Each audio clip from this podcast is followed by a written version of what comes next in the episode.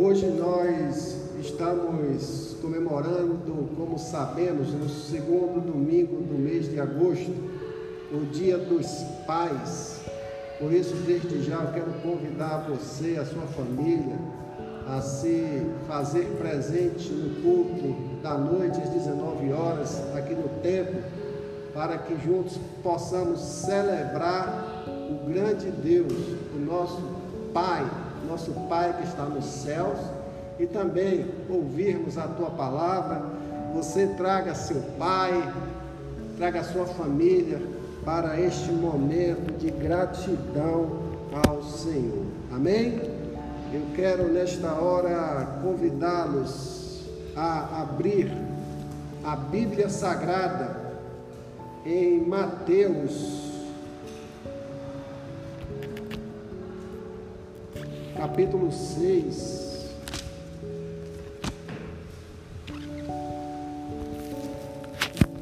De 1 a 4. Alguém falou outro dia, pastor, você só está pregando em Mateus. Aí falou assim, não, nós estamos estudando o sermão do monte. Para não esquecer. Que vai do capítulo 5 ao capítulo 7. Hoje nós já estamos entrando na metade do caminho, ainda tem muita água para ser bebida, muito pão para sermos alimentados e capacitados, conhecendo os ensinamentos do Sermão do Monte. Amém? Mateus 6, de 1 a 4 diz o texto sagrado. Tenham o cuidado de não praticar suas obras de justiça diante dos outros para serem vistos por eles. Se fizerem isso, vocês não terão nenhuma recompensa do Pai Celestial. Portanto, quando você der esmola, não anuncie isso com trombetas, como fazem os hipócritas nas sinagogas e nas ruas, a fim de serem honrados pelos outros. Eu garanto que eles já receberam sua plena recompensa.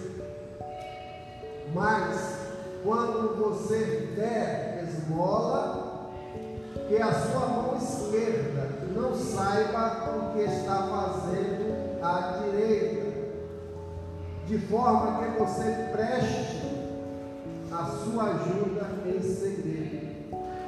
E seu pai, que vê o que é feito em segredo, o recompensará.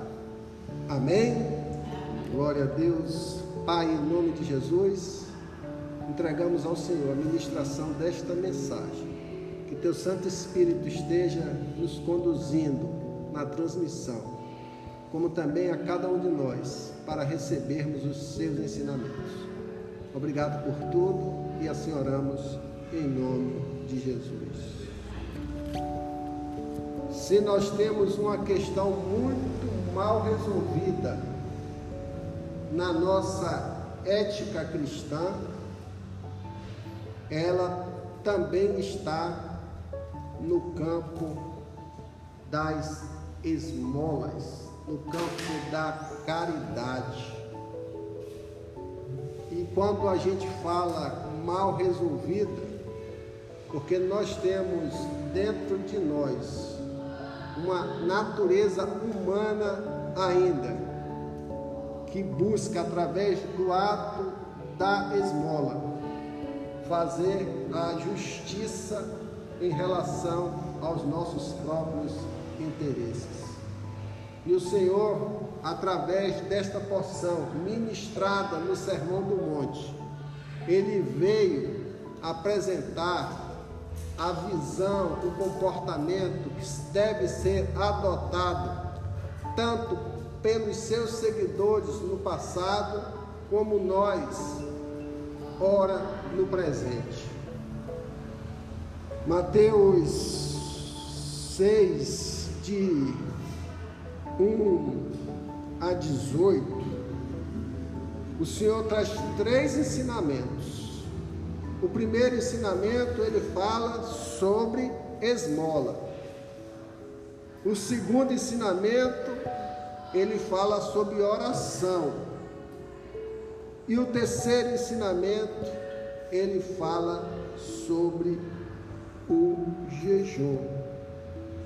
O interessante, irmãos, que praticamente todas as religiões que existem no mundo, todas praticam o dar esmola, praticam a oração, como também praticam o jejum. O Senhor veio trazer essa referência aqui para nós no sentido de nos orientar dentro dessa narrativa como devemos proceder em nossa vida, em nossa caminhada. No capítulo 5, onde nós estudamos do Sermão do Monte, o Senhor apresenta ensinamentos sobre a justiça moral, a prática da lei e a essência da mensagem cristã, a essência da mensagem da nova aliança. Ele veio lançar luzes naquilo que já estava escrito no Antigo Testamento, mas que estava sendo praticado de forma desvirtuada. O Senhor, ele no antigo, no, no capítulo 5, ele fala sobre as bem-aventuranças, ele vem corrigir as distorções praticadas pelos escribas, pelos fariseus, ele denuncia a religiosidade e, por fim, ele demonstra a necessidade que temos e que devemos estar sempre observando como seguidores do teu reino a praticar a mensagem do amor, o qual nós aprendemos, estudamos no domingo passado. Quero deixar registrado aqui que você, irmão, irmã, venha acompanhando sistematicamente as mensagens porque é muito importante para que a gente possa entender a essência da mensagem principal do Senhor que está no Sermão do Monte. Se por alguma eventualidade, alguma circunstância da vida você não teve condições de assistir a mensagem no mesmo dia, não abra mão de assisti-la em casa, porque ela vem numa ordem sequencial para que a gente entenda o que o Senhor quer falar, porque é a essência para a nossa vida moral, para a nossa ética cristã, para o nosso estilo de vida.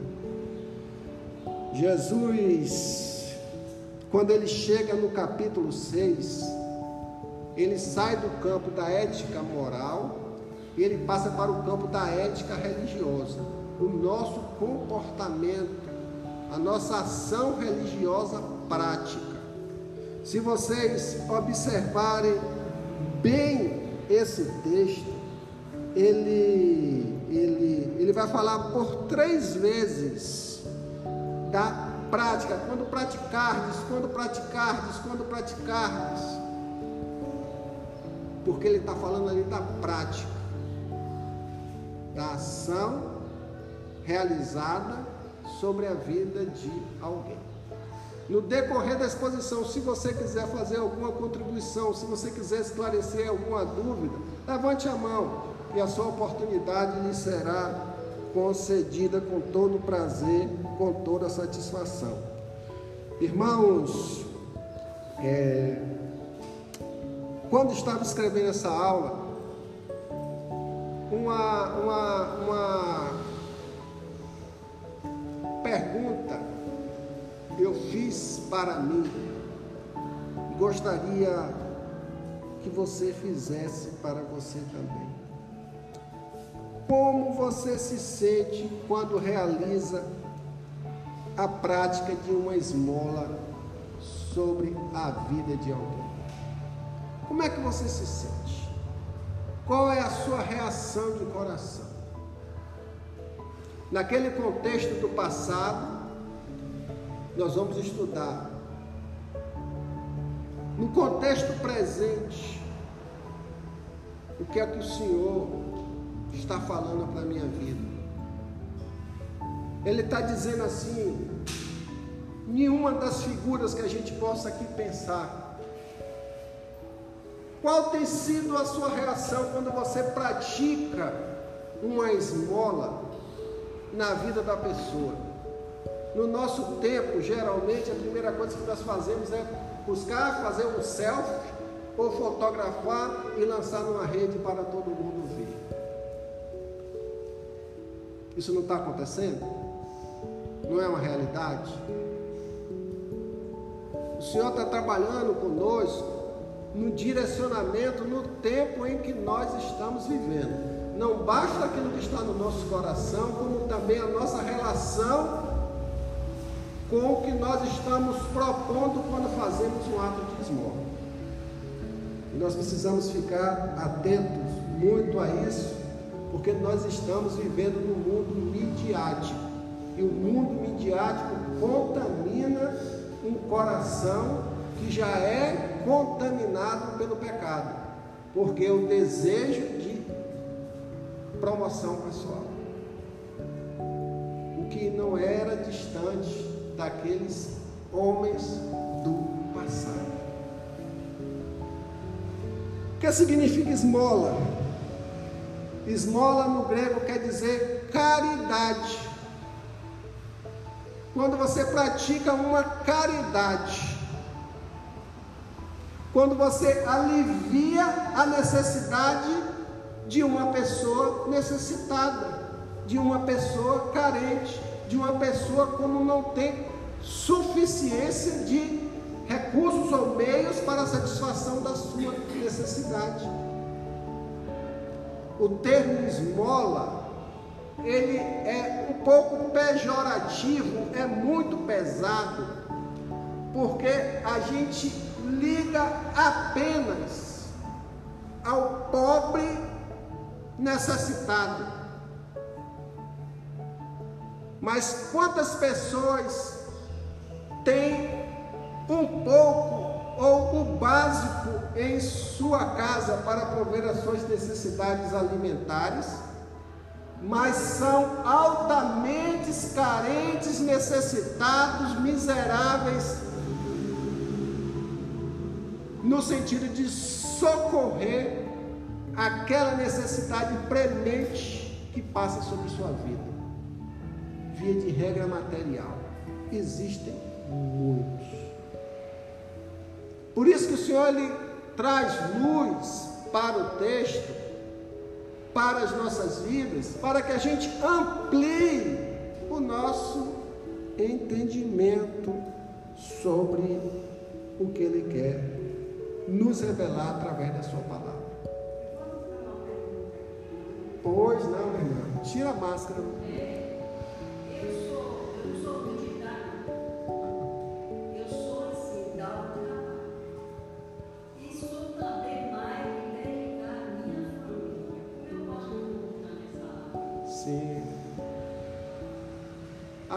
colocação é interessante e ela é pessoal, né?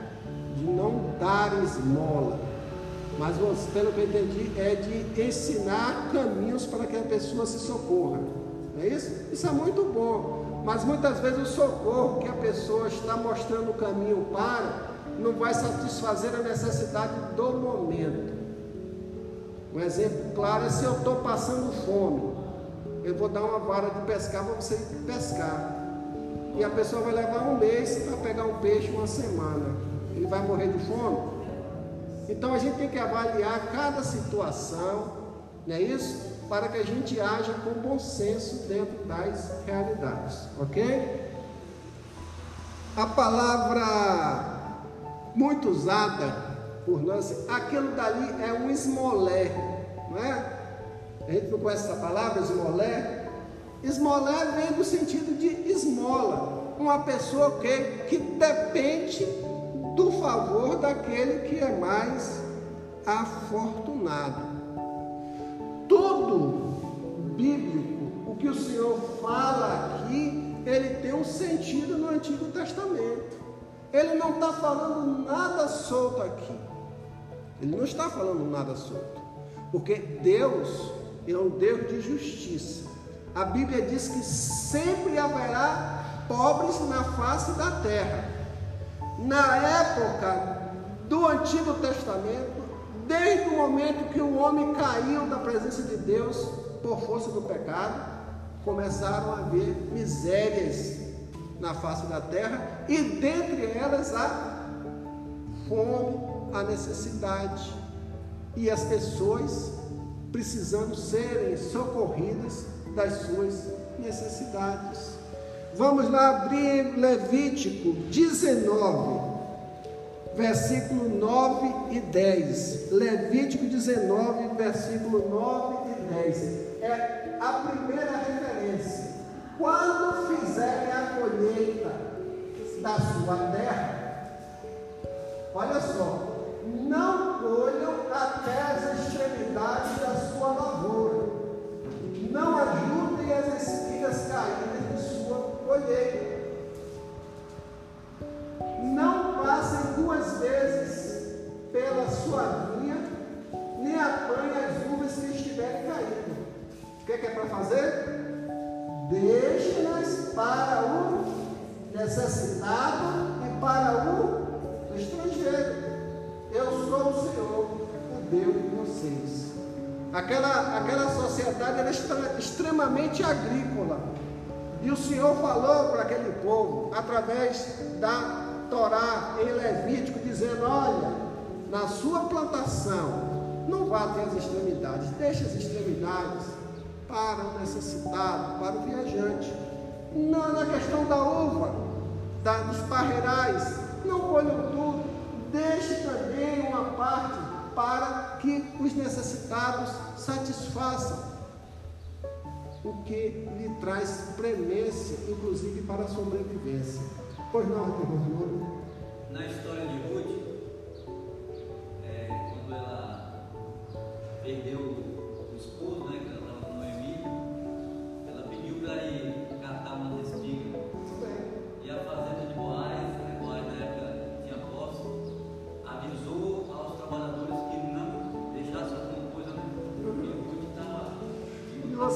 vocês observam que não era só Ruth que colhia, Não, eram outras pessoas. Por que Boaz deixou? Porque ele era bonzinho? Porque tinha o quê? cumpria a palavra. Porque a palavra estava lá na lei que as pessoas tinham esse direito e os proprietários tinham essa, esse compromisso, essa obrigação perante Deus. A gente avança para Levíticos 23, 22.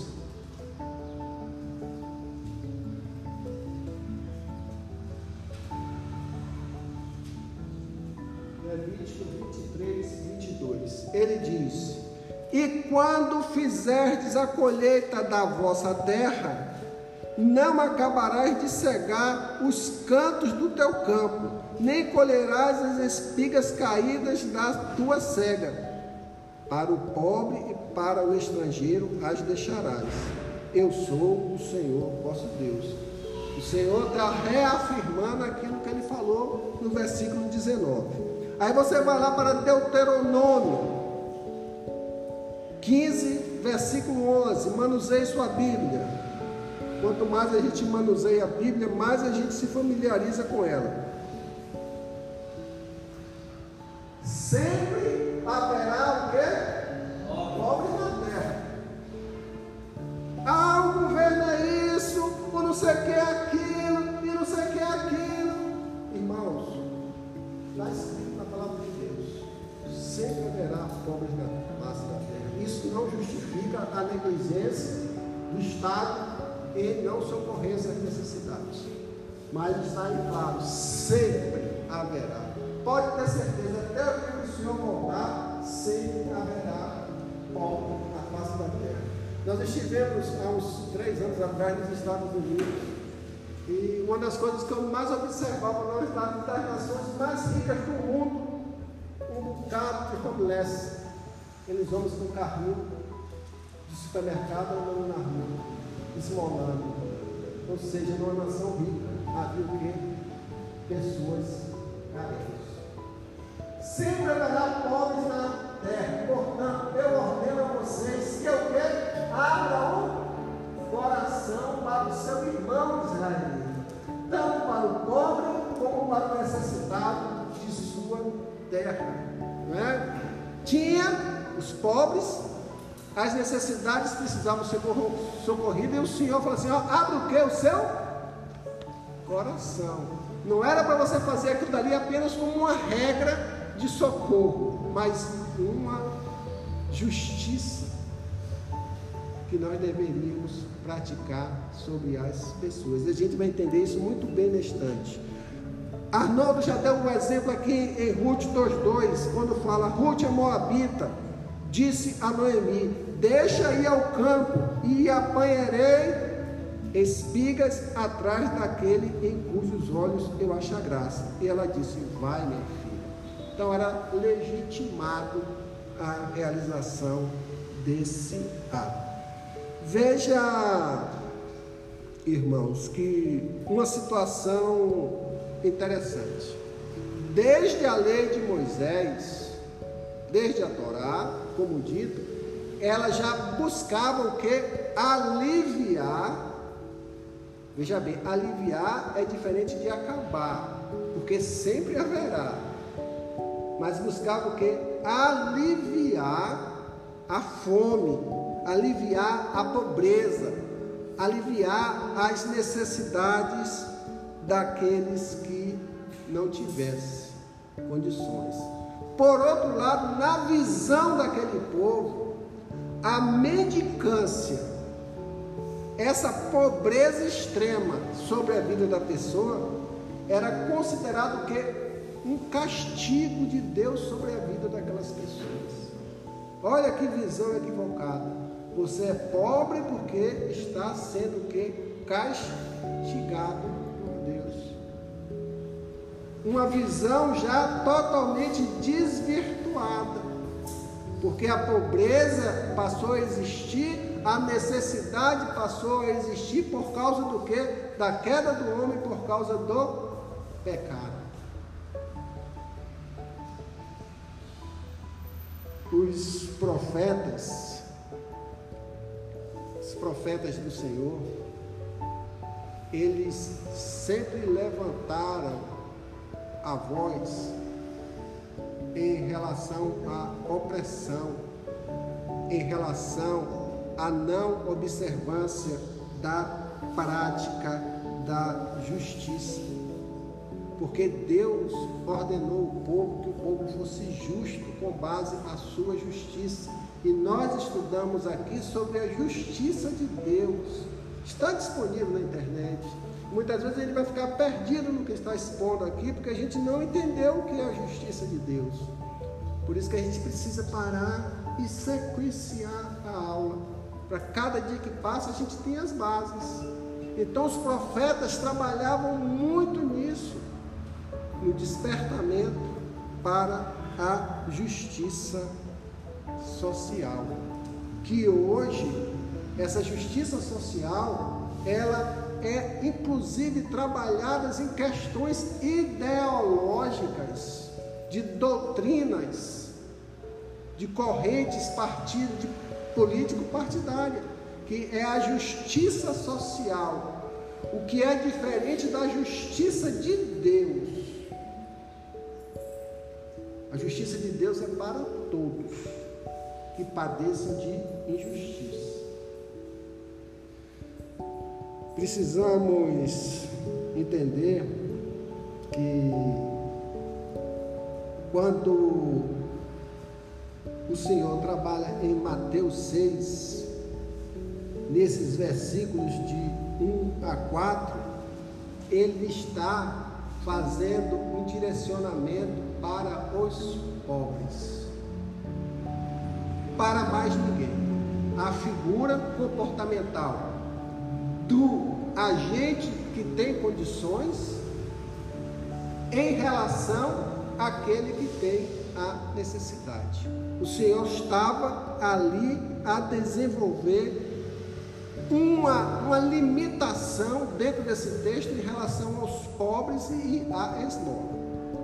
Para a gente começar a entender, já dentro do Novo Testamento, vamos abrir a Bíblia no que está escrito em Lucas 6, capítulo 20, versículo 20. Lucas 6, 20.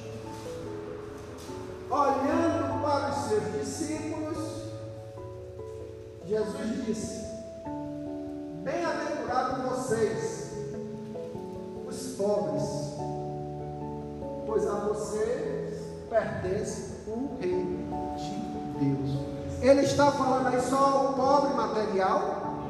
Não. Mas o pobre material está incluído aí?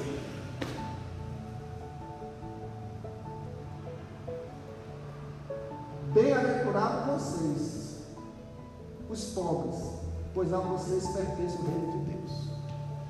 Felizes vocês, os pobres, porque aos pobres pertence o reino de Deus. Olha só, ele está dizendo: quem quiser participar do reino de Deus, vai ter que conviver com quem? Com os Quem quiser viver o reino de Deus vai ter que conviver com os pobres, dentro de todo o contexto que o Senhor fala sobre os pobres. Como é que eu posso estar engajado no reino de Deus sem viver o pobre, a carência, o necessitado em todas as áreas? Porque muitas vezes a gente limita só a dar uma satisfação material. Todo aquele que padece de uma necessidade e que não tem condições de resolvê-la dentro dos seus mínimos recursos ou nenhum recurso, ele é um pobre. Sabia disso? É um pobre. Por isso que a palavra de Deus diz que nós devemos o quê? Sustentar a vida seja na palavra de Deus, seja sustentar nas suas carências e nas suas necessidades. Porque sempre haverá o que? Pobres na face da terra. Aí a gente começa a perguntar por que, que Deus permitiu e permite e diz que sempre haverá pobre na face da terra. Por que, Gabriel? E aí, por que, Amanda? No pecado é a origem, mas porque Deus permite. Para nos tratar. Para nos processo. Para nos tratar. Porque muitas vezes o pobre, necessitado nos incomoda, nos desgasta isso aí o Senhor quer trabalhar na nossa vida, esse processo. Tudo tem um propósito. Não existe simplesmente pobre na face da terra por causa do pecado. O pecado é a consequência. Mas o Senhor usa a figura do pobre do carente necessitado para quê? Nos tratar. Meu Deus do céu. Como nós temos a oportunidade de sermos tratados com os pobres desta terra. Mas muitas vezes, a exemplo daqueles homens do passado, hoje nós negligenciamos isso.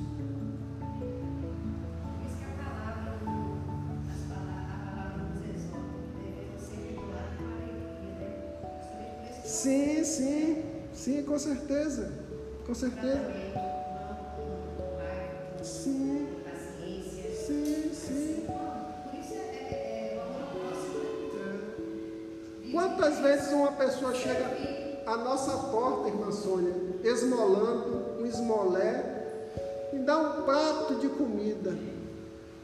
Aí vamos criar a figura de que você leva algum alimento, mas simplesmente você entregou um alimento. Mas você parou para conversar, para saber as outras necessidades, as carências que a pessoa tem? A gente dá até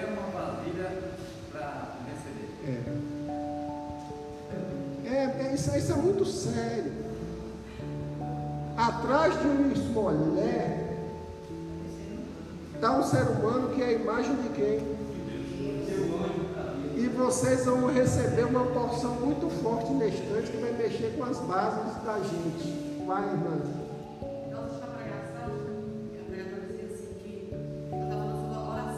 Sim. Ela disse assim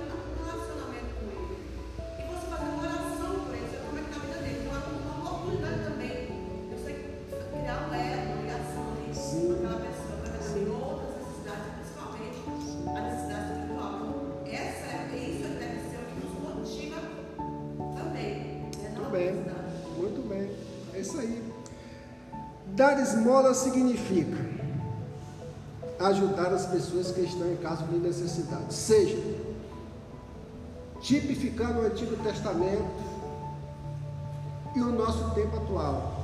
Dar oferta, dar o dinheiro, dedicar tempo, dedicar atenção, ver a miséria do outro.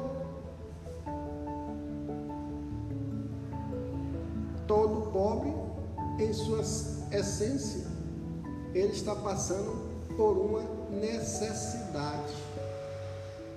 E nós precisamos estar atentos a isso. Porque muitas vezes a comida que nós ingerimos, muitas vezes não é a realidade, é a comida que perece, que passa e a fome vai voltar novamente. Mas quando nós levamos o alimento também espiritual, aquilo dali gera reflexão e gera orientação na vida da pessoa. Nunca perca a oportunidade, irmão, irmã, você que nos acompanha, de alimentar também espiritualmente todos aqueles pobres que cruzarem em seu caminho.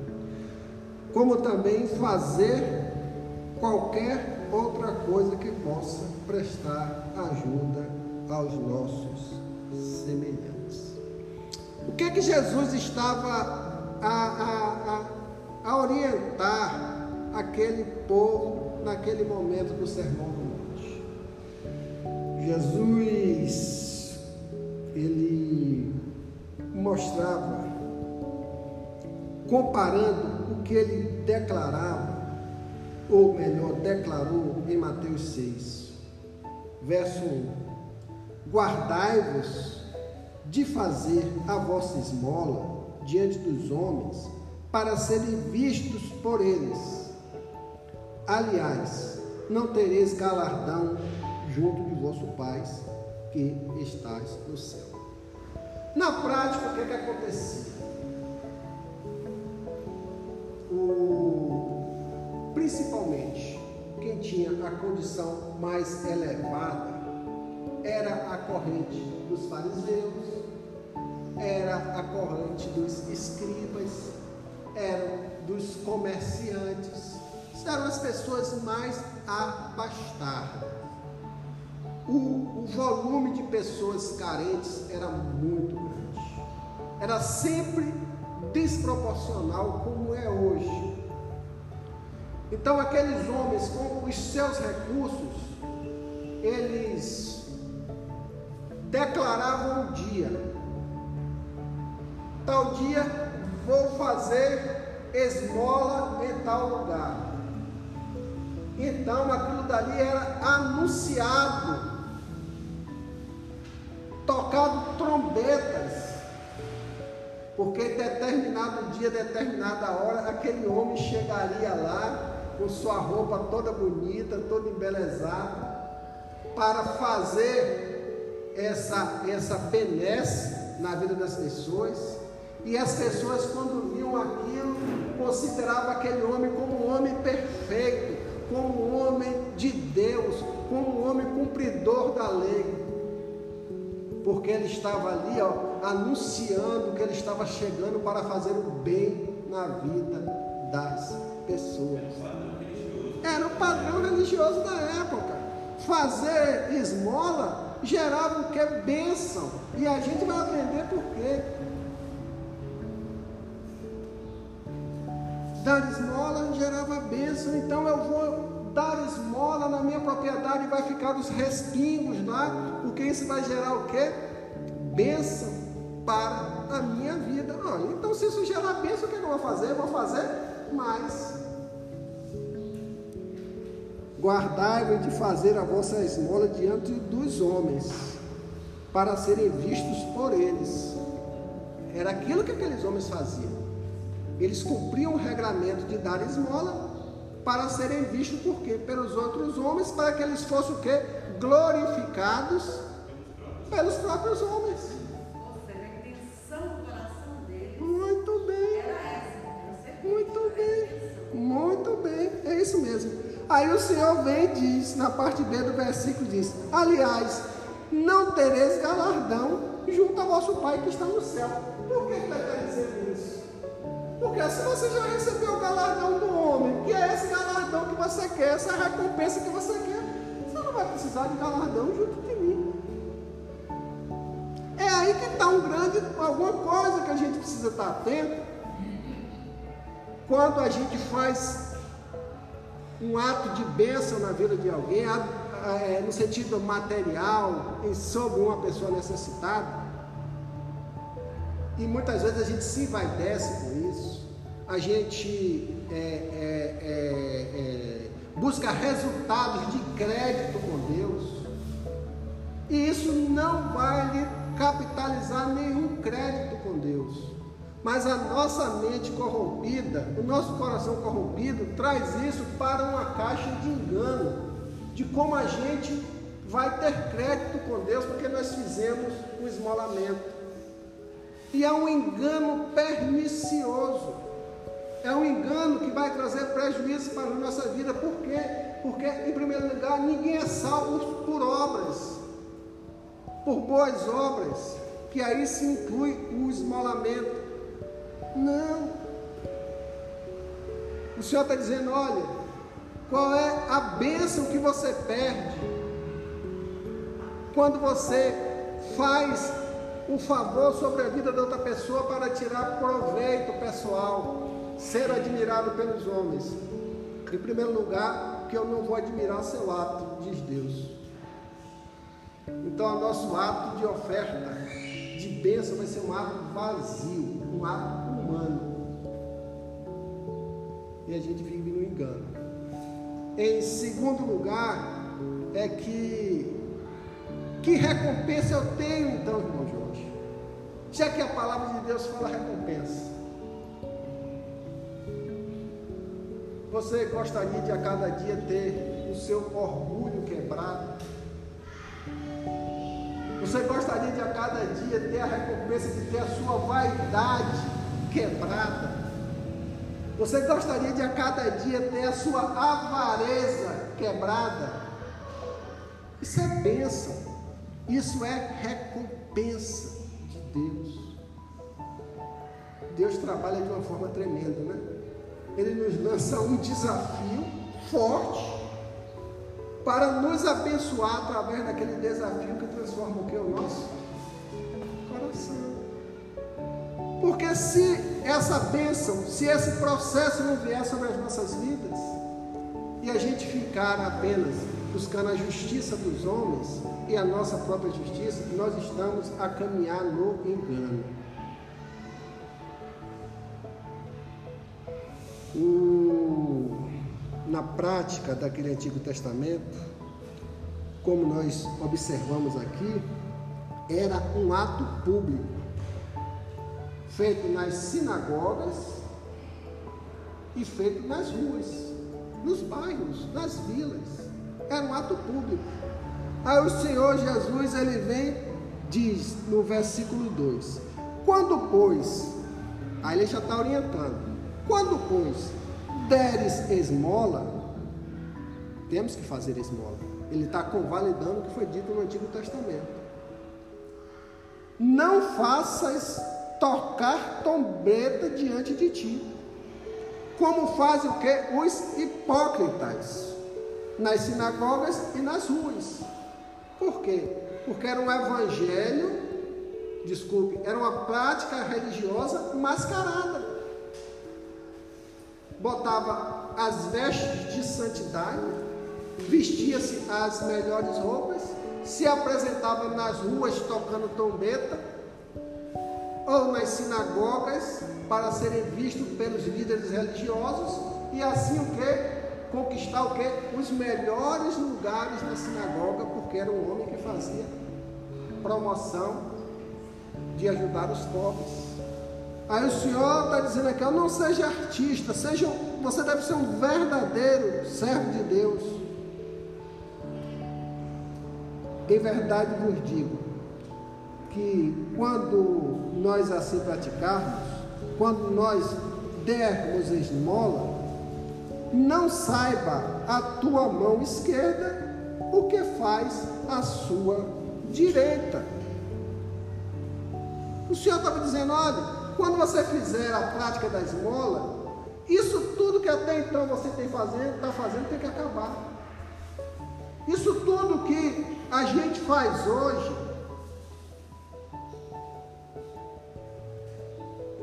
tem que acabar.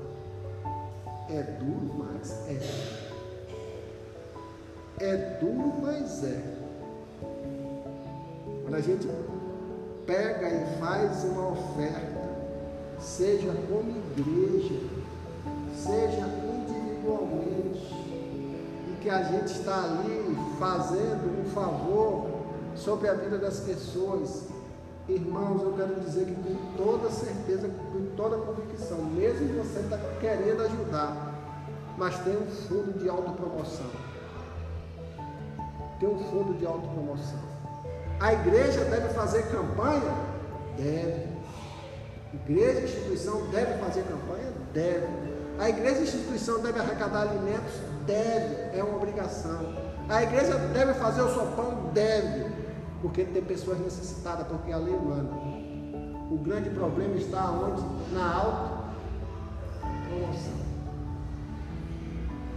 Ou na promoção da organização religiosa chega ao ponto de tirar a glorificação de Deus para que seja vista pelos homens que aquela igreja ou aquela pessoa faz o que? Boas obras. São as coisinhas assim que a gente se deixou levar pelo farisaísmo religioso que desvirtuou o sentido da lei e que a gente pela nossa necessidade nos tempos atuais midiáticas, nos tempos atuais de se aparecer, vem o que, irmãos? Desvirtuando aquilo que Deus quer. Talvez a gente fique aqui meio, meio constrangido e devemos realmente ficar constrangidos porque é essa a essência que o Senhor está nos ensinando. O que você está fazendo com uma mão, que você está fazendo com uma mão, com a mão esquerda, que a tua direita não saiba. Ele está dizendo: olha, faça tudo, não mais de forma pública, mas tu, teu esmolamento, teu abençoar a outras pessoas, seja feito no máximo em secreto. Seja feito em secreto. Aí que graça tenho, eu vou perguntar. Nós fazemos aqui uma arrecadação de 3 mil sacos de alimentos e não fazer uma postagemzinha na internet. A Igreja Batista Peniel conseguiu 3 mil quilos de alimento para doar. Não vai ficar aquela vontade da gente fazer isso? Da gente chegar nas casas, dando a comida e fotografando, postando. E as pessoas vão dizer, olha a igreja lá, ó, faz o quê? Boas obras. A gente precisa ter, ter uma linha muito tênue disso daí. Porque nós estamos querendo o quê?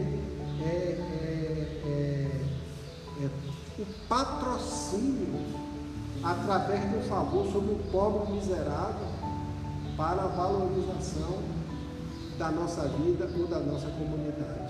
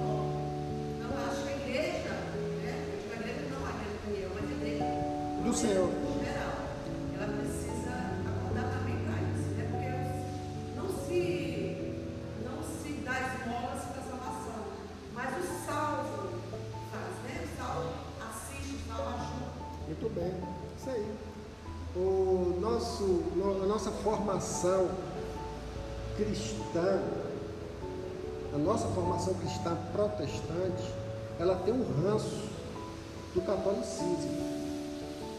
O catolicismo, ele valoriza muito as boas obras, não está errado. Nós temos milhares de santas casas de misericórdia no mundo socorrendo os pobres e os necessitados. Tem que se fazer isso? Tem mas também chegou-se a um extremo de isso daí ofuscar o que? A glória de Deus e trazer um ensinamento errado nas práticas religiosas. Nós não somos salvos pelas obras, nós não devemos fazer boas obras para buscar o favor de Deus. Não. Nós devemos realizar boas obras porque o Senhor nos deu mais. O Senhor quer nos tratar muitas coisas ruins que estão em nossos corações. Sempre no entendimento de que haverá pobre na face da terra até o último dia que essa terra exista aqui. E nós somos o que? O socorro na vida do pobre. A igreja do Senhor é o socorro na necessidade desse povo que sempre haverá na face da terra. E a gente precisa cumprir isso melhor. Nós somos a mão abençoadora de Deus sobre a vida dessas pessoas. Deus não faz autopromoção do que ele realiza, faz? É assim que ele quer que a igreja o faça. Eu estou abençoando, a minha razão de existir é glorificar a Deus, abençoando vidas. Por isso eu não preciso me glorificar ou buscar autopromoção pelo que eu faço. Pois não, Luiz.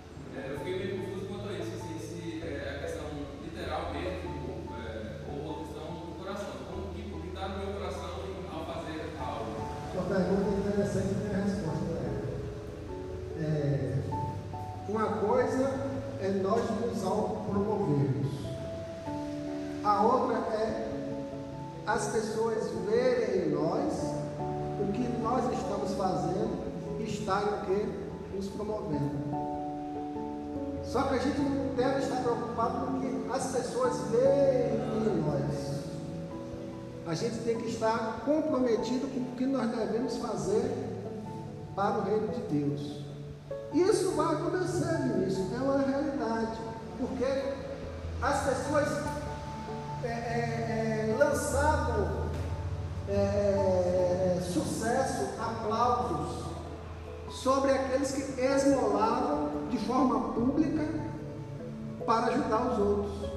O Senhor está invertendo isso. Você não precisa fazer mais nada. Se as pessoas quiserem ver, ou o mundo quiserem ver, ele não vai estar glorificando a igreja, não vai estar glorificando a sua vida. Talvez assim o faça por ignorância, mas quem vai estar sendo honrado é Deus.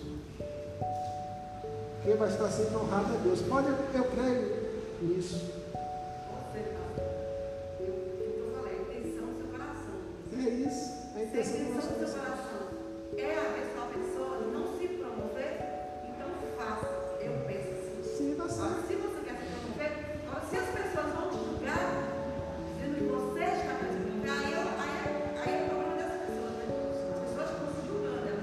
a gente tem que ter uma coisa, a gente tem que ter uma coisa bem esclarecida, Natalice, é que muitas vezes o nosso coração até nos acusa quando nós estamos querendo fazer o bem, é, sem querer é autopromoção.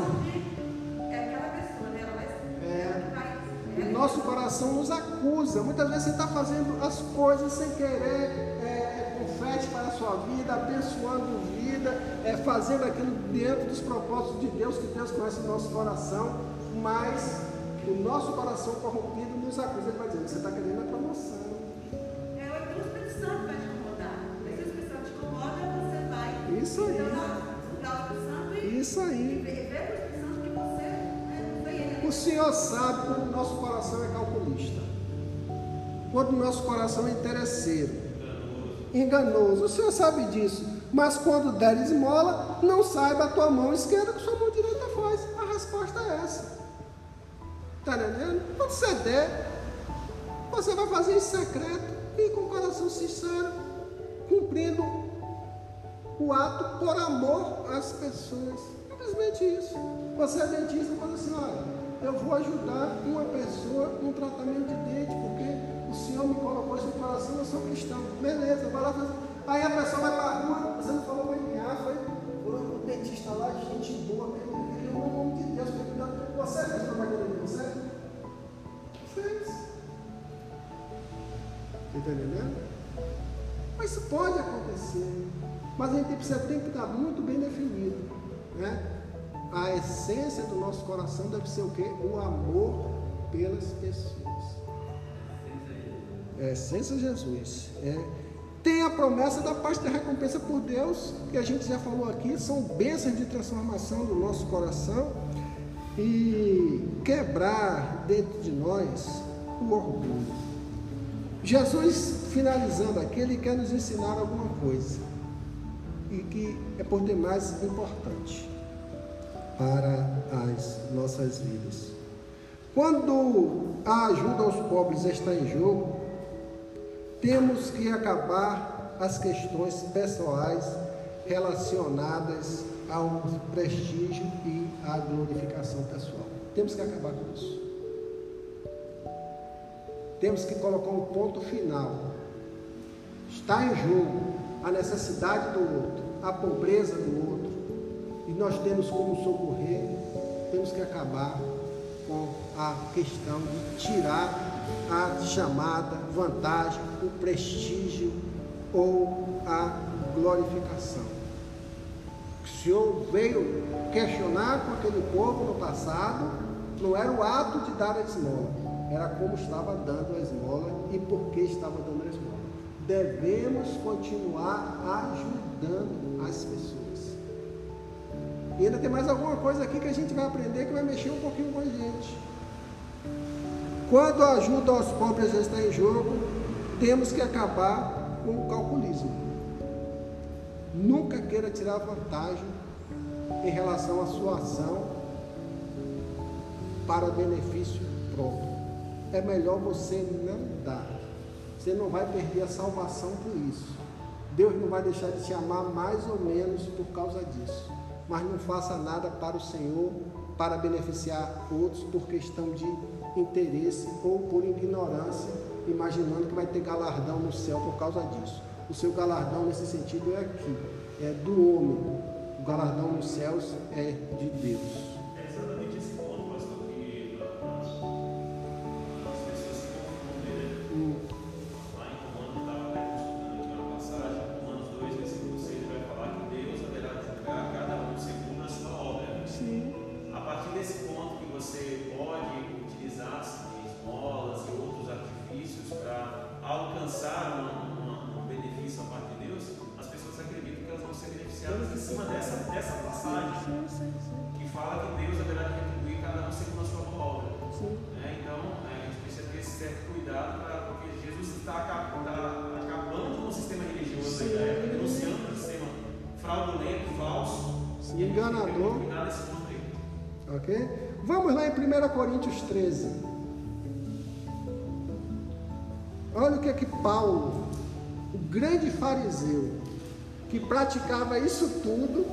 porque era fariseu religioso, ainda que eu falasse,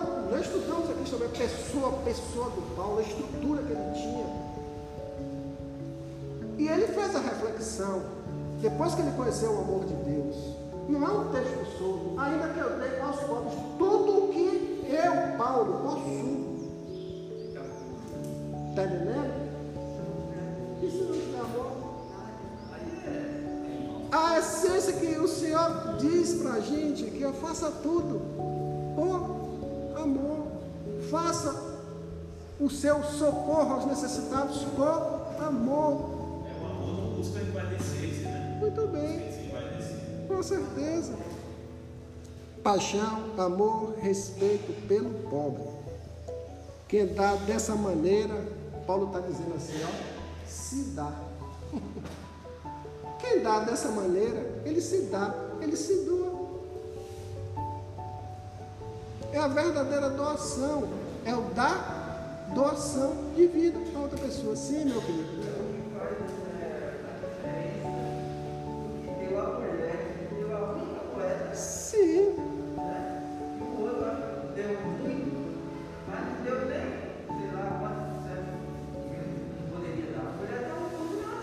deu por amor. Tudo que nós fazemos, ou devemos fazer para o reino de Deus, o façamos por amor. Mateus 25, 36 e 37. Só mais cinco minutos. Vocês já ouviram essa, essa frase, né? Quem dá ao pobre. Vocês já ouviram isso? Quem dá ao pobre empresta a Deus? Não tem? É a teologia popular. Quem dá o pobre empresta a Deus. Eu tenho crédito Deus, né? Porque eu fiz um bocado de coisa, né, Caio? Quem dá o pobre empresta a Deus. Né? Necessitei o quê? De vocês? Tive fé. Estive pobre. Olha, quanto contexto de pobreza tem aí. Não é só comida Estive fé, cuidei de alguém. Estive preso, amarrado, com as agruras da vida, os sofrimentos da vida. Estou ali.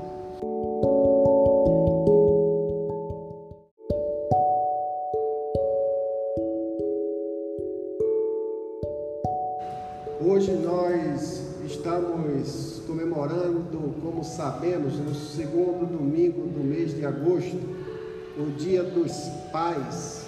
Por isso, desde já, eu quero convidar você, a sua família, a se fazer presente no culto da noite às 19 horas, aqui no templo, para que juntos possamos celebrar o grande Deus, o nosso Pai, nosso Pai que está nos céus, e também ouvirmos a tua palavra. Você traga seu pai, traga sua família para este momento de gratidão ao Senhor. Amém? Eu quero nesta hora convidá-los a abrir a Bíblia Sagrada em Mateus, capítulo 6.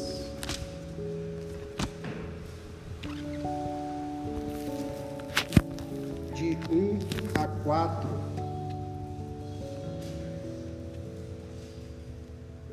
Alguém falou outro dia, pastor, você só está pregando em Mateus. Aí eu assim, não, nós estamos estudando sermão do monte. Para não esquecer. Que vai do capítulo 5 ao capítulo 7. Hoje nós já estamos entrando na metade do caminho. Ainda tem muita água para ser bebida, muito pão para sermos alimentados e capacitados conhecendo os ensinamentos do Sermão do Monte. Amém? Mateus 6, de 1 a 4, diz o texto sagrado: Tenham o cuidado de não praticar suas obras de justiça diante dos outros para serem vistos por eles se fizerem isso, vocês não terão nenhuma recompensa do Pai Celestial. Portanto, quando você der esmola, não anuncie isso com trombetas, como fazem os hipócritas nas sinagogas e nas ruas, a fim de serem honrados pelos outros. Eu garanto que eles já receberam sua plena recompensa. Mas, quando você der esmola, que a sua mão esquerda não saiba o que está fazendo a direita, de forma que você preste a sua ajuda em segredo. E seu pai, que vê o que é feito em segredo o recompensará. Amém? Glória a Deus. Pai, em nome de Jesus, entregamos ao Senhor a ministração desta mensagem. Que teu Santo Espírito esteja nos conduzindo na transmissão, como também a cada um de nós, para recebermos os seus ensinamentos. Obrigado por tudo e assim oramos em nome de Jesus. Se nós temos uma questão muito mal resolvida na nossa ética cristã, ela também está no campo das esmolas, no campo da caridade. E quando a gente fala mal resolvida, porque nós temos dentro de nós uma natureza humana ainda, que busca através do ato da esmola fazer a justiça em relação aos nossos próprios interesses. E o Senhor, através desta porção ministrada no Sermão do Monte, ele veio apresentar a visão, o comportamento que deve ser adotado tanto pelos seus seguidores no passado, como nós, ora no presente. Mateus 6, de 1 a 18, o Senhor traz três ensinamentos. O primeiro ensinamento ele fala sobre esmola. O segundo ensinamento ele fala sobre oração. E o terceiro ensinamento ele fala sobre o jejum.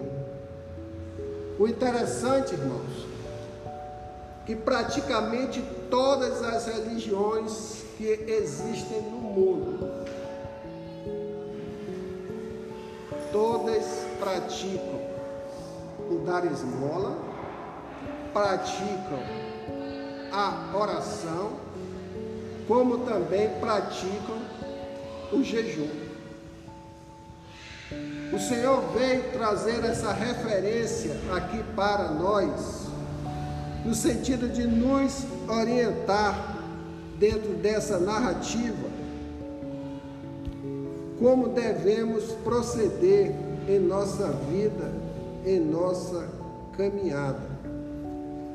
No capítulo 5, onde nós estudamos do Sermão do Monte, o Senhor apresenta ensinamentos sobre a justiça moral, a prática da lei e a essência da mensagem cristã, a essência da mensagem da nova aliança ele veio lançar luzes naquilo que já estava escrito no Antigo Testamento, mas que estava sendo praticado de forma desvirtuada. O Senhor, ele no Antigo, no, no capítulo 5, ele fala sobre as bem-aventuranças, ele vem corrigir as distorções praticadas pelos escribas, pelos fariseus, ele denuncia a religiosidade e, por fim, ele demonstra a necessidade que temos e que devemos estar sempre observando como seguidores do teu reino a praticar a mensagem do amor, o qual nós aprendemos, estudamos no domingo passado. Quero deixar registrado aqui que você, irmão, irmã, venha acompanhando sistematicamente as mensagens, porque é muito importante para que a gente possa entender a essência da mensagem principal do Senhor que está no Sermão do Monte. Se por alguma eventualidade, alguma circunstância da vida você não teve condições de assistir a mensagem no mesmo dia, não abra mão de assisti-la em casa, porque ela vem numa ordem sequencial para que a gente entenda o que o Senhor quer falar, porque é essência para a nossa vida moral, para a nossa ética cristã, para o nosso estilo de vida. Jesus, quando ele chega no capítulo 6, ele sai do campo da ética moral e ele passa para o campo da ética religiosa. O nosso comportamento, a nossa ação religiosa prática. Se vocês observarem bem esse texto, ele, ele, ele vai falar por três vezes da prática. Quando praticardes, quando praticardes, quando praticardes. Porque ele está falando ali da prática da ação realizada sobre a vida de alguém. No decorrer da exposição, se você quiser fazer alguma contribuição, se você quiser esclarecer alguma dúvida, levante a mão e a sua oportunidade lhe será concedida com todo prazer, com toda satisfação. Irmãos, é, quando estava escrevendo essa aula, uma, uma, uma pergunta eu fiz para mim. Gostaria que você fizesse para você também. Como você se sente quando realiza a prática de uma esmola sobre a vida de alguém. Como é que você se sente? Qual é a sua reação de coração? Naquele contexto do passado, nós vamos estudar. No contexto presente, o que é que o Senhor está falando para a minha vida? Ele está dizendo assim: nenhuma das figuras que a gente possa aqui pensar. Qual tem sido a sua reação quando você pratica uma esmola na vida da pessoa? No nosso tempo, geralmente, a primeira coisa que nós fazemos é buscar fazer um selfie ou fotografar e lançar numa rede para todo mundo ver. Isso não está acontecendo? Não é uma realidade? O Senhor está trabalhando conosco no direcionamento, no tempo em que nós estamos vivendo. Não basta aquilo que está no nosso coração, como também a nossa relação com o que nós estamos propondo quando fazemos um ato de esmola. E nós precisamos ficar atentos muito a isso, porque nós estamos vivendo num mundo midiático.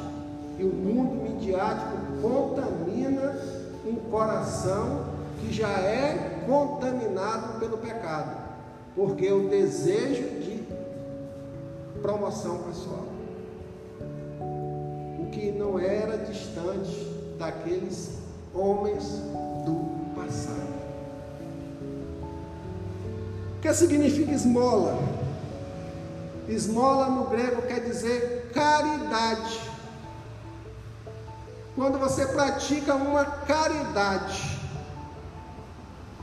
quando você alivia a necessidade de uma pessoa necessitada, de uma pessoa carente, de uma pessoa como não tem suficiência de recursos ou meios para a satisfação da sua necessidade.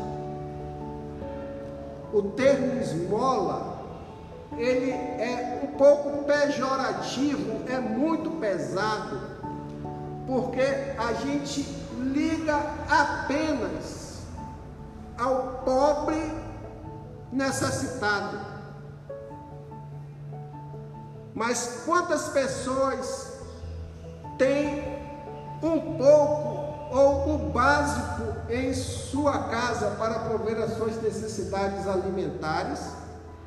mas são altamente carentes, necessitados, miseráveis, no sentido de socorrer aquela necessidade premente que passa sobre sua vida. Via de regra material, existem muitos. Por isso que o Senhor ele traz luz para o texto para as nossas vidas, para que a gente amplie o nosso entendimento sobre o que Ele quer nos revelar através da Sua palavra. Pois não, irmã. Tira a máscara.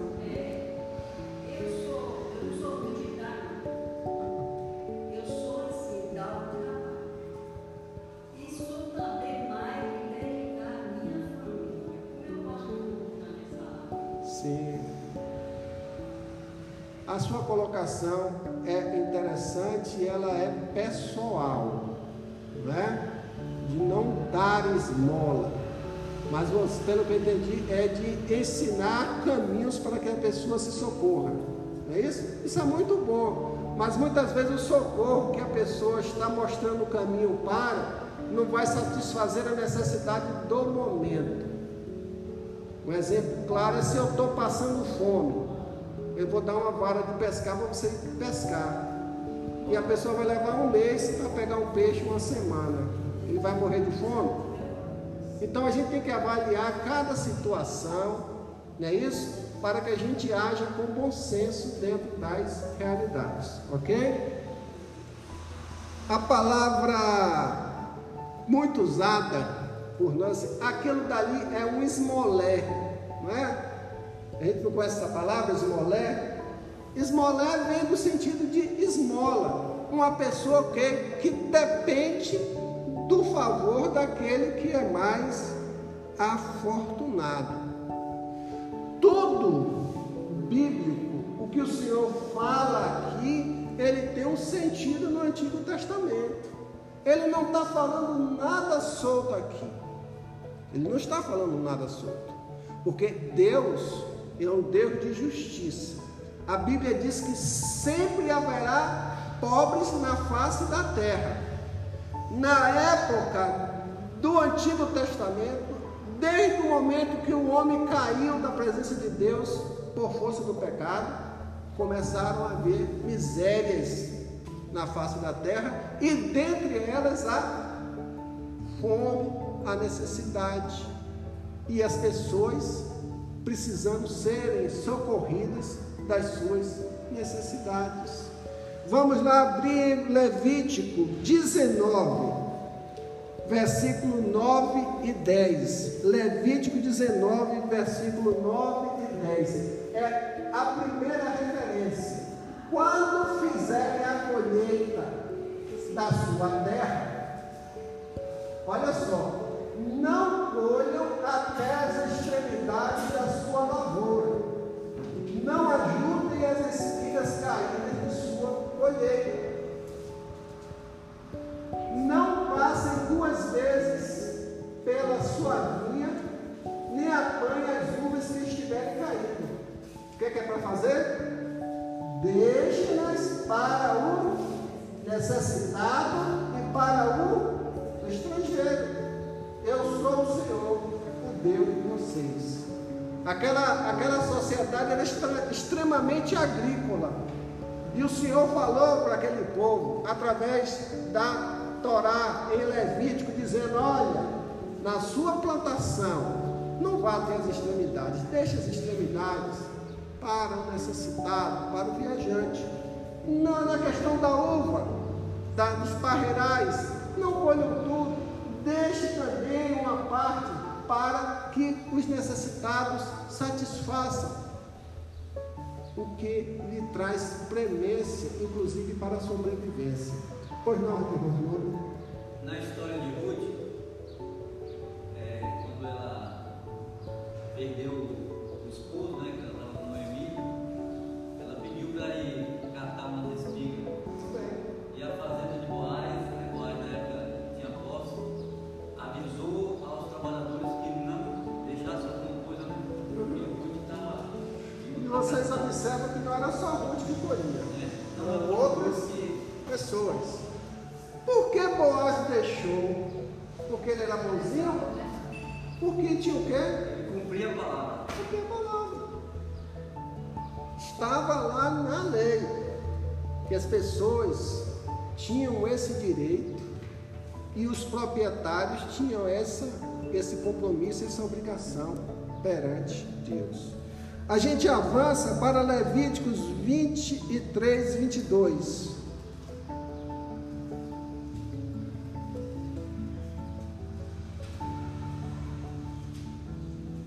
Levítico 23, 22. Ele diz: E quando fizerdes a colheita da vossa terra, não acabarás de cegar os cantos do teu campo, nem colherás as espigas caídas da tua cega. Para o pobre e para o estrangeiro as deixarás. Eu sou o Senhor vosso Deus. O Senhor está reafirmando aquilo que ele falou no versículo 19. Aí você vai lá para Deuteronômio 15, versículo 11. Manuseie sua Bíblia. Quanto mais a gente manuseia a Bíblia, mais a gente se familiariza com ela.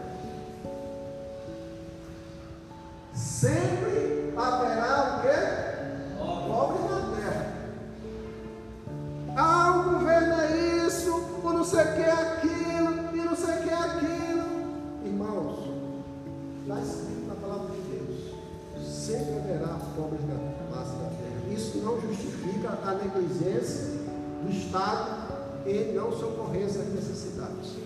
Mas está aí claro: sempre haverá. Pode ter certeza, até o que o Senhor voltar, sempre haverá pobre na face da terra. Nós estivemos há uns três anos atrás nos Estados Unidos e uma das coisas que eu mais observava nós das, das nações mais ricas do mundo, bocado de homeless, aqueles homens com carrinho de supermercado andando na rua, esmolando. Ou seja, numa nação rica havia o quê? Pessoas carentes.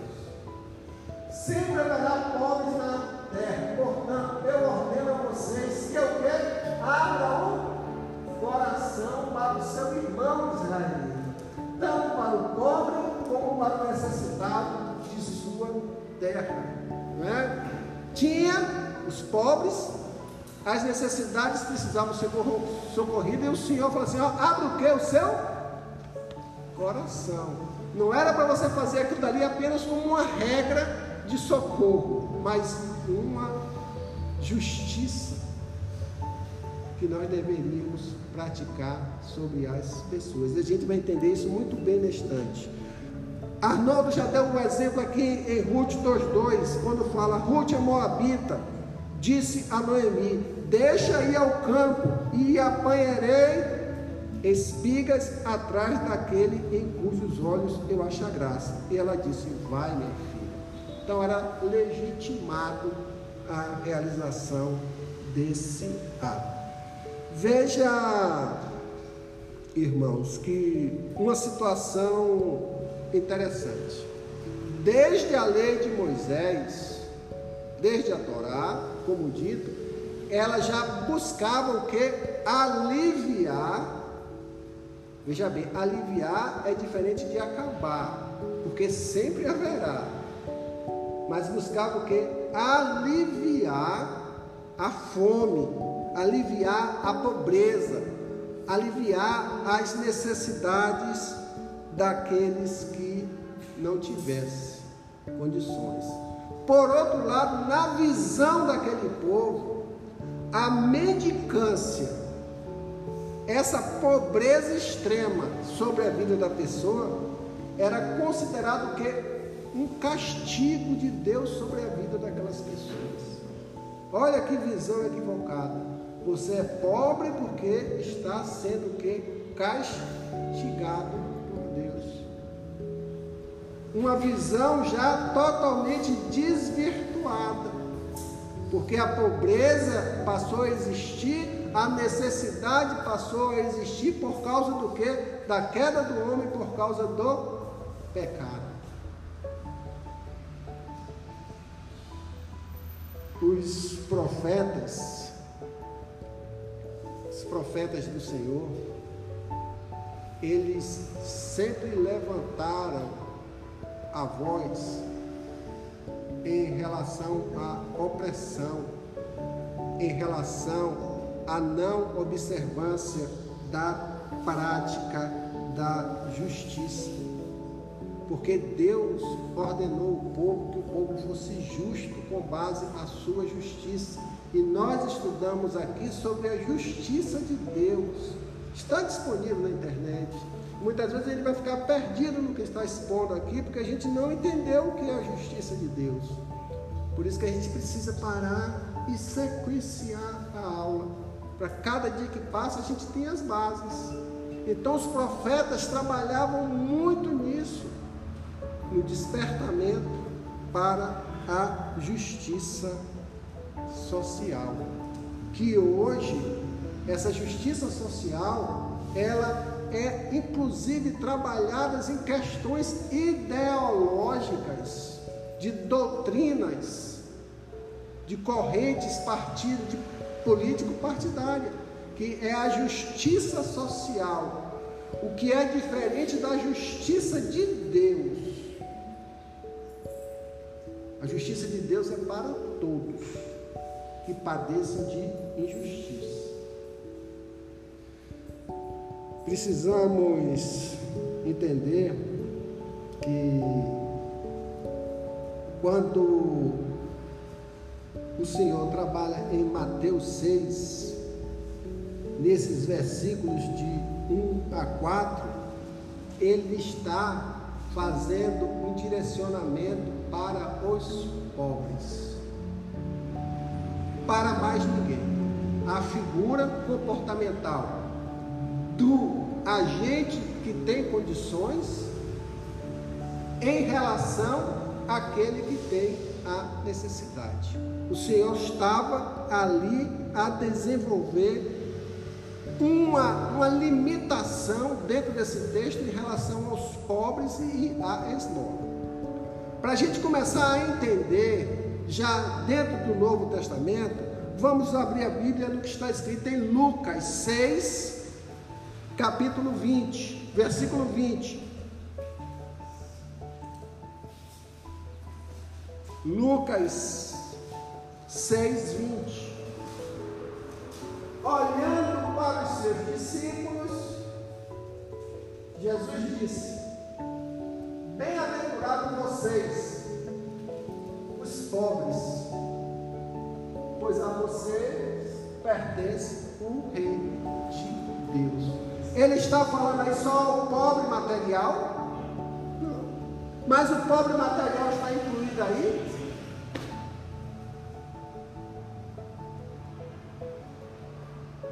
Bem-aventurados vocês, os pobres, pois a vocês pertence o reino de Deus.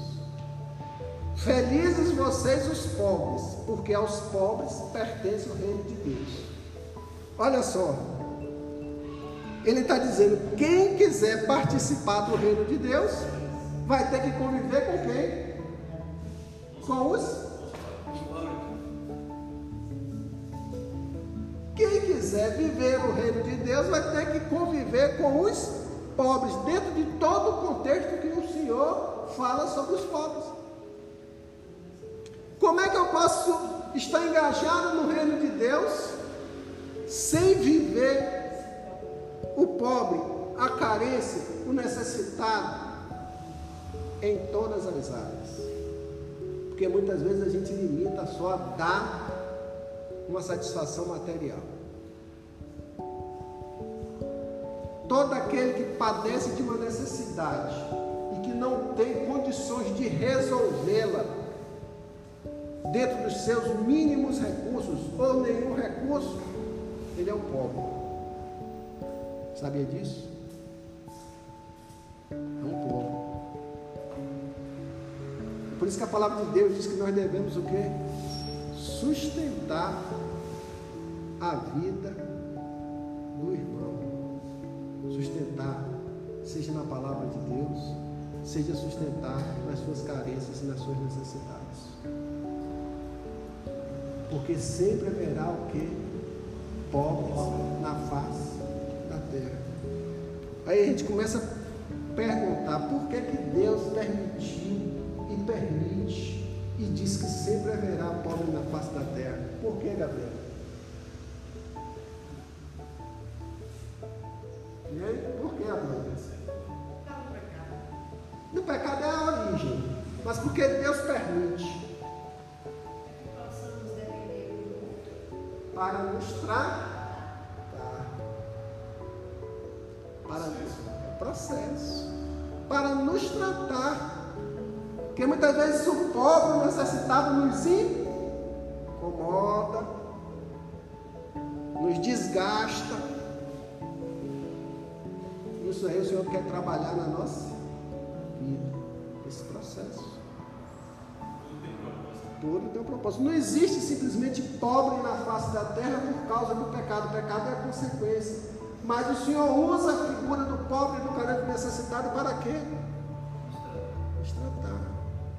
Meu Deus do céu, como nós temos a oportunidade de sermos tratados com os pobres desta terra.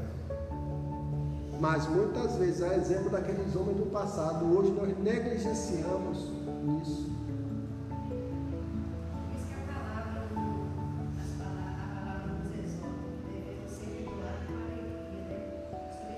Sim, sim, sim, com certeza. Com certeza. Sim. Sim, sim. Quantas vezes uma pessoa chega à nossa porta, irmã Sônia, esmolando um esmolé e dá um prato de comida. Aí vamos criar a figura de que você leva um alimento, mas simplesmente você entregou um alimento. Mas você parou para conversar, para saber as outras necessidades, as carências que a pessoa tem? Tem gente que dá até uma vasilha para receber. É. É, é isso, isso é muito sério. Atrás de um esmolé está um ser humano que é a imagem de quem? E vocês vão receber uma porção muito forte neste instante que vai mexer com as bases da gente. Vai, irmã. Na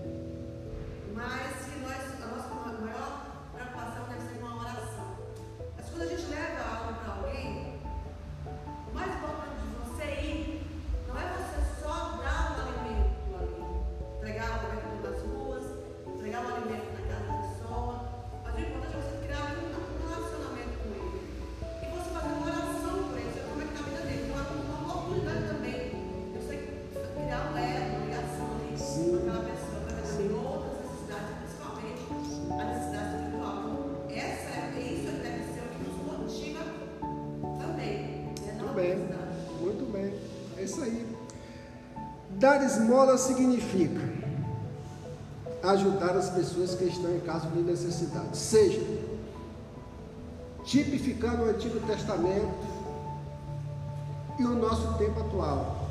Dar oferta, dar o dinheiro,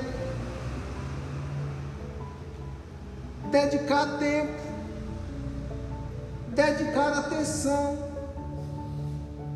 ver a miséria do outro.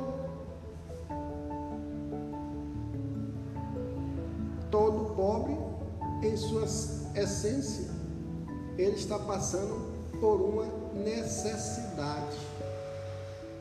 E nós precisamos estar atentos a isso.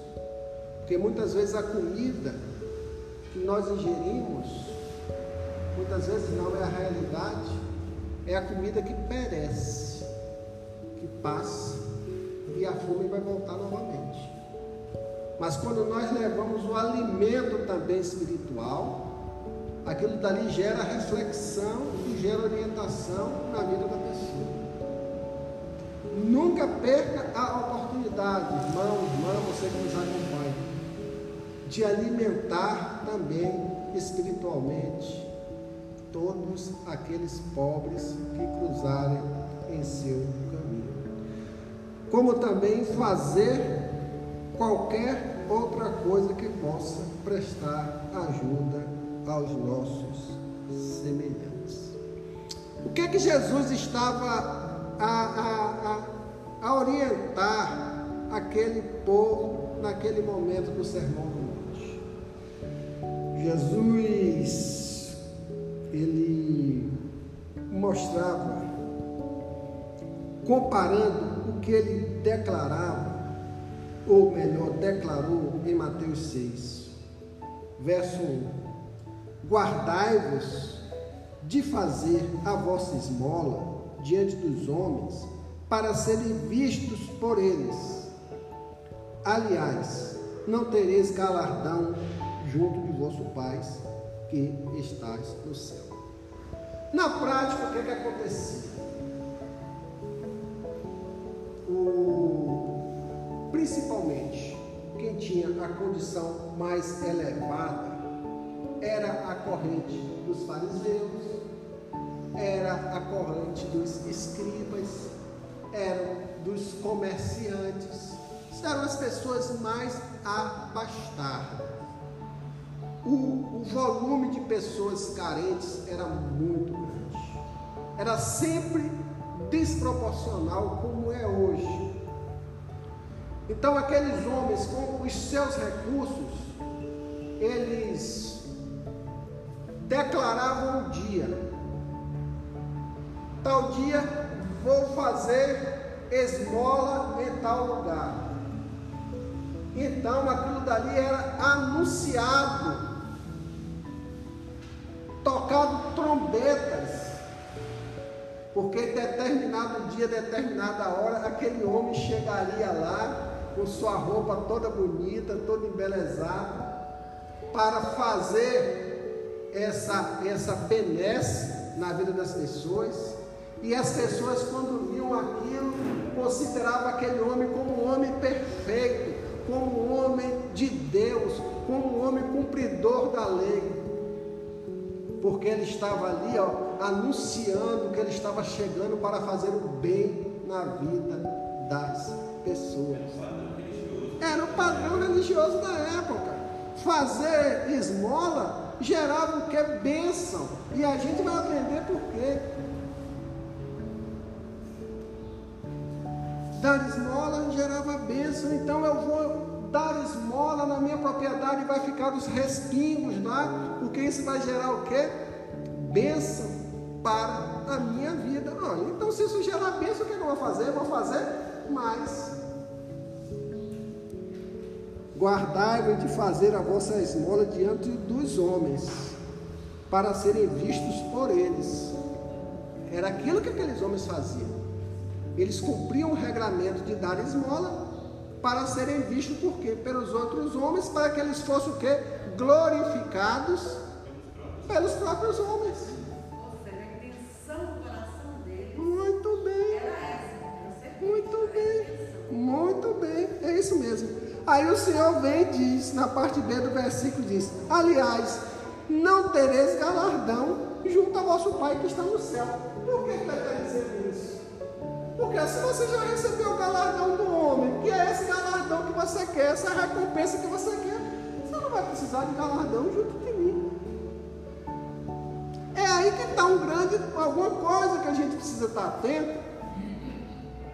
Quando a gente faz um ato de bênção na vida de alguém, é, no sentido material, em- sobre uma pessoa necessitada, e muitas vezes a gente se envaidece com isso, a gente é, é, é, é, busca resultados de crédito com Deus, e isso não vai lhe capitalizar nenhum crédito com Deus.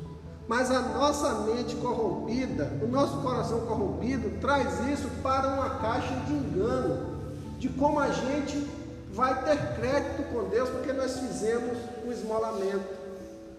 E é um engano pernicioso. É um engano que vai trazer prejuízo para a nossa vida. Por quê? Porque, em primeiro lugar, ninguém é salvo por obras, por boas obras, que aí se inclui o esmolamento. Não. O Senhor está dizendo: olha, qual é a bênção que você perde quando você faz um favor sobre a vida da outra pessoa para tirar proveito pessoal, ser admirado pelos homens. Em primeiro lugar, que eu não vou admirar seu ato, diz Deus. Então, o nosso ato de oferta, de bênção, vai ser um ato vazio, um ato humano. E a gente vive no engano. Em segundo lugar, é que que recompensa eu tenho então, irmão Jorge? Já que a palavra de Deus fala recompensa. Você gostaria de a cada dia ter o seu orgulho quebrado? Você gostaria de a cada dia ter a recompensa de ter a sua vaidade quebrada? Você gostaria de a cada dia ter a sua avareza quebrada? Isso é bênção. Isso é recompensa de Deus. Deus trabalha de uma forma tremenda, né? Ele nos lança um desafio forte para nos abençoar através daquele desafio que transforma o que? O nosso coração. Porque se essa bênção, se esse processo não vier sobre as nossas vidas, e a gente ficar apenas buscando a justiça dos homens e a nossa própria justiça, nós estamos a caminhar no engano. O- na prática daquele Antigo Testamento, como nós observamos aqui, era um ato público, feito nas sinagogas e feito nas ruas, nos bairros, nas vilas. Era um ato público. Aí o Senhor Jesus, ele vem, diz no versículo 2: Quando, pois, aí ele já está orientando, quando, pois, deres esmola, temos que fazer esmola. Ele está convalidando o que foi dito no Antigo Testamento. Não faças tocar trombeta diante de ti, como fazem o que? Os hipócritas, nas sinagogas e nas ruas. Por quê? Porque era um evangelho, desculpe, era uma prática religiosa mascarada. Botava as vestes de santidade, vestia-se as melhores roupas, se apresentava nas ruas tocando trombeta, ou nas sinagogas para serem vistos pelos líderes religiosos e assim o que? Conquistar o que? Os melhores lugares na sinagoga, porque era um homem que fazia promoção de ajudar os pobres. Aí o Senhor está dizendo aqui, não seja artista, seja, você deve ser um verdadeiro servo de Deus. Em verdade vos digo que quando nós assim praticarmos, quando nós dermos esmola, não saiba a tua mão esquerda o que faz a sua direita. O Senhor estava dizendo: olha, quando você fizer a prática da esmola, isso tudo que até então você tem fazendo, está fazendo, tem que acabar. Isso tudo que a gente faz hoje,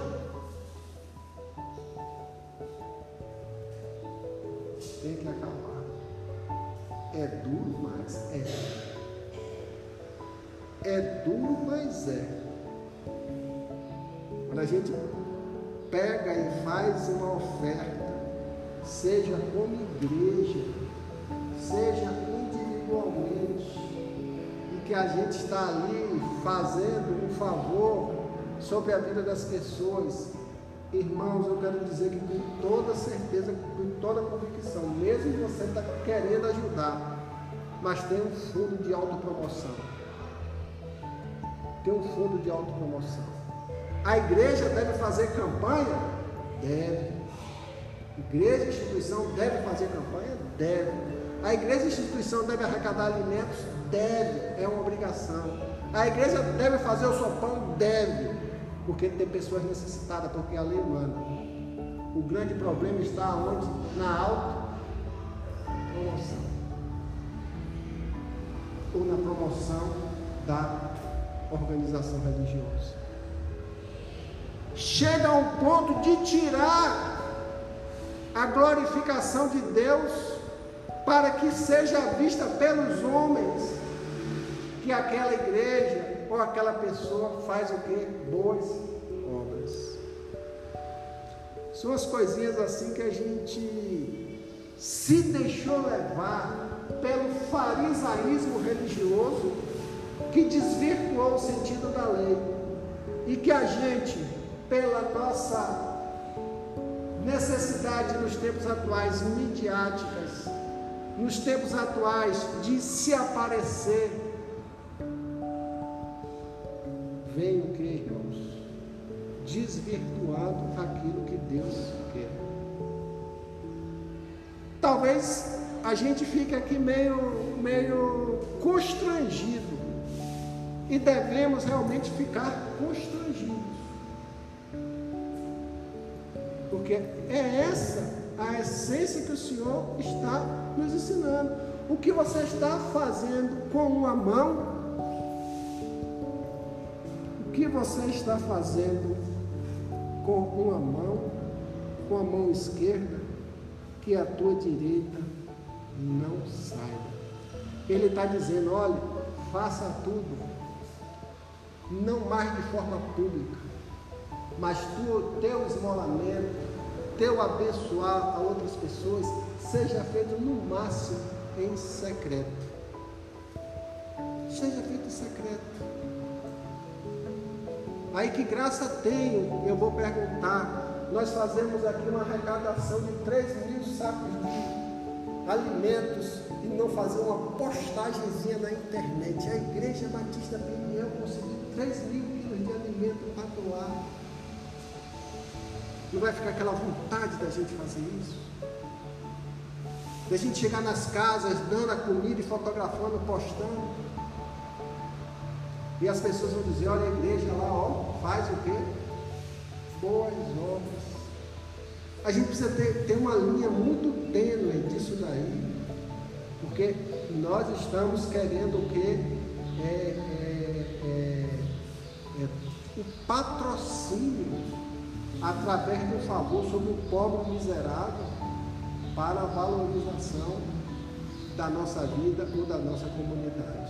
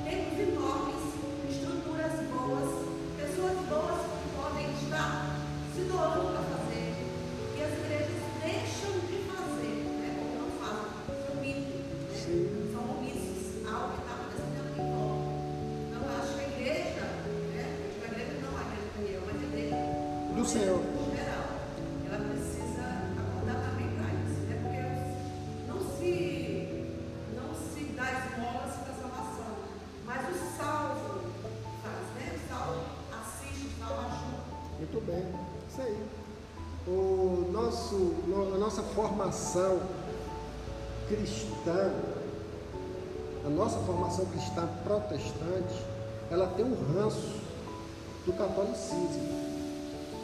O catolicismo, ele valoriza muito as boas obras, não está errado.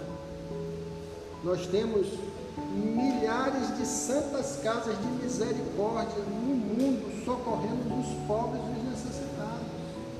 Tem que se fazer isso? Tem mas também chegou-se a um extremo de isso daí ofuscar o que? A glória de Deus e trazer um ensinamento errado nas práticas religiosas.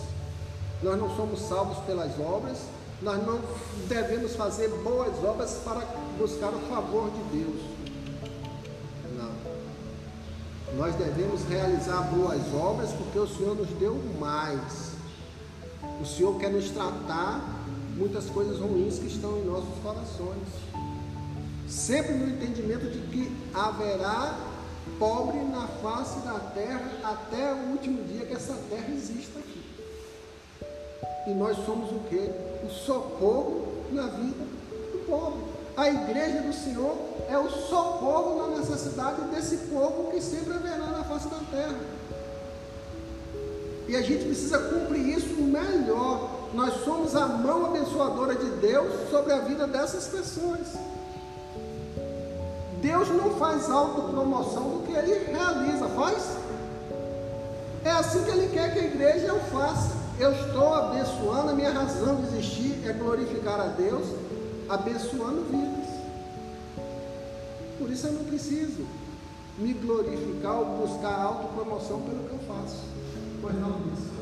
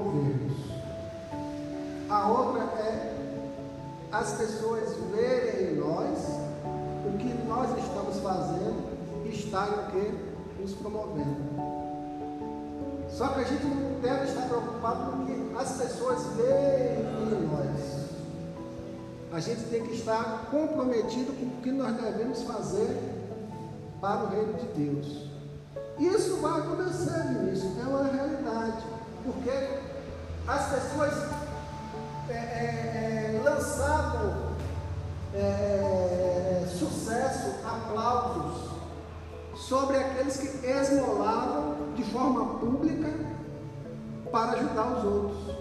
O Senhor está invertendo isso. Você não precisa fazer mais nada. Se as pessoas quiserem ver, ou o mundo quiserem ver, Ele não vai estar glorificando a igreja, não vai estar glorificando a sua vida. Talvez assim o faça por ignorância, mas quem vai estar sendo honrado é Deus.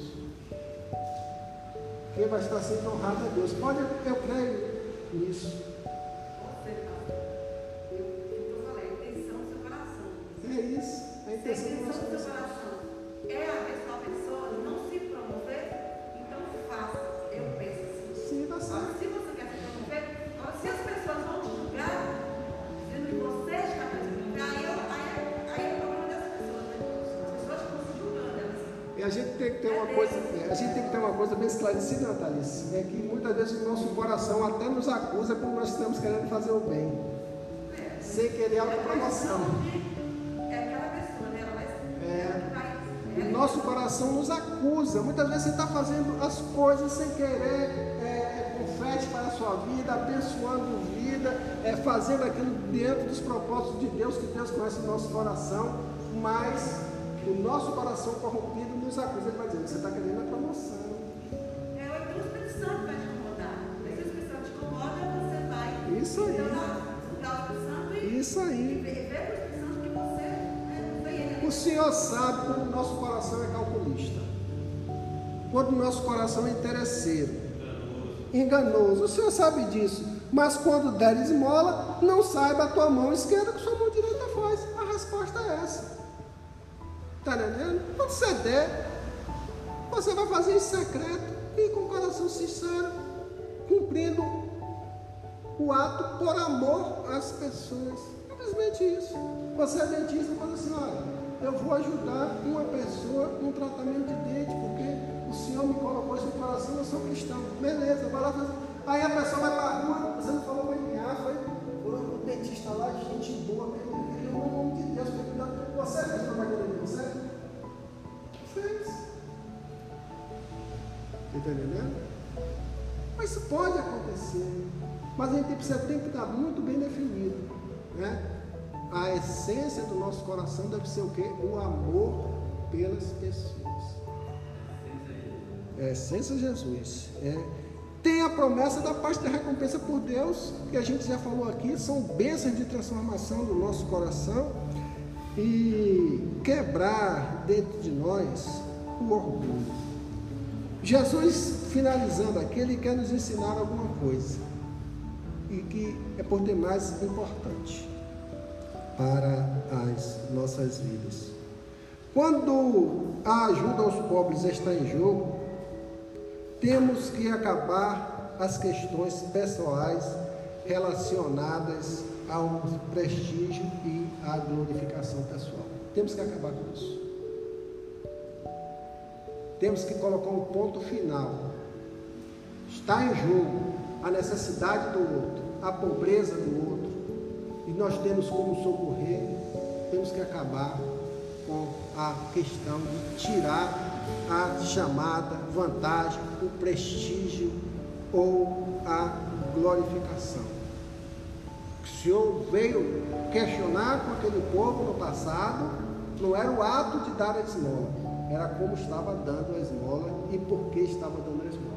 Devemos continuar ajudando as pessoas. E ainda tem mais alguma coisa aqui que a gente vai aprender que vai mexer um pouquinho com a gente. Quando a ajuda aos pobres já está em jogo, temos que acabar com o calculismo. Nunca queira tirar vantagem em relação à sua ação para benefício próprio. É melhor você não dar. Você não vai perder a salvação por isso. Deus não vai deixar de te amar mais ou menos por causa disso. Mas não faça nada para o Senhor, para beneficiar outros por questão de interesse ou por ignorância, imaginando que vai ter galardão no céu por causa disso. O seu galardão nesse sentido é aqui, é do homem. O galardão nos céus é de Deus.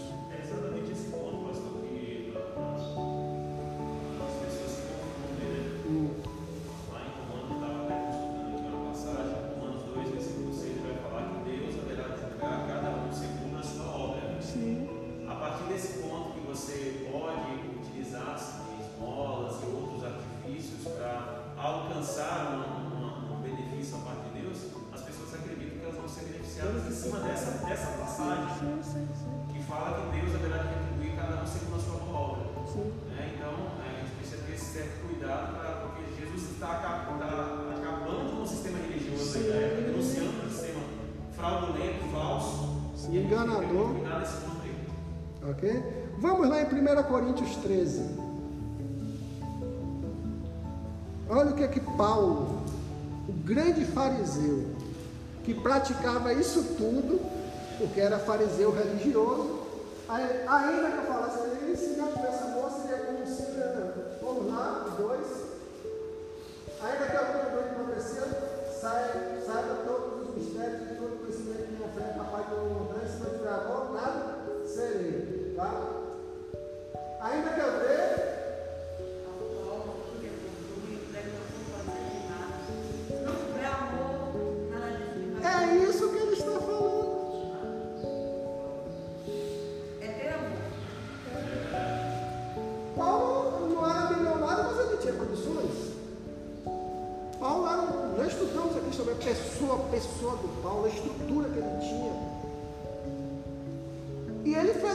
reflexão, depois que ele conheceu o amor de Deus, não é um texto solto, ainda que eu dei aos pobres tudo o que eu, Paulo, possuo.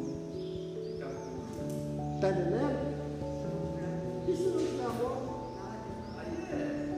A essência que o Senhor diz para a gente que eu faça tudo por amor. Faça o seu socorro aos necessitados por amor. Né? Muito bem, com certeza. Paixão, amor, respeito pelo pobre. Quem dá dessa maneira, Paulo está dizendo assim, ó, se dá. Quem dá dessa maneira, ele se dá, ele se doa. É a verdadeira doação, é o dar doação de vida para outra pessoa. Sim, meu querido.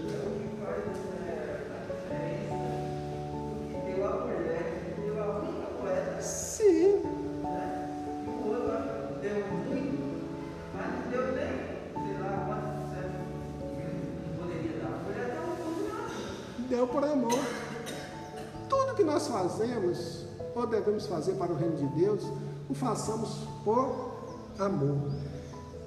Mateus 25, 36 e 37. Só mais cinco minutos. Vocês já ouviram essa, essa frase, né? Quem dá ao pobre.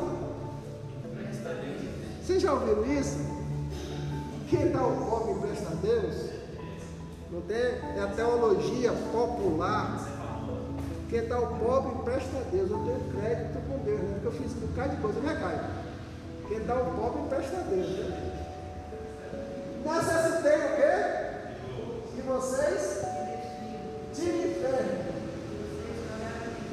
Estive pobre. Olha, quanto contexto de pobreza tem aí. Não é só comida. Tive fé. Cuidei, Deus. Estive preso, amarrado, com as agruras da vida, os sofrimentos da vida. Estou ali.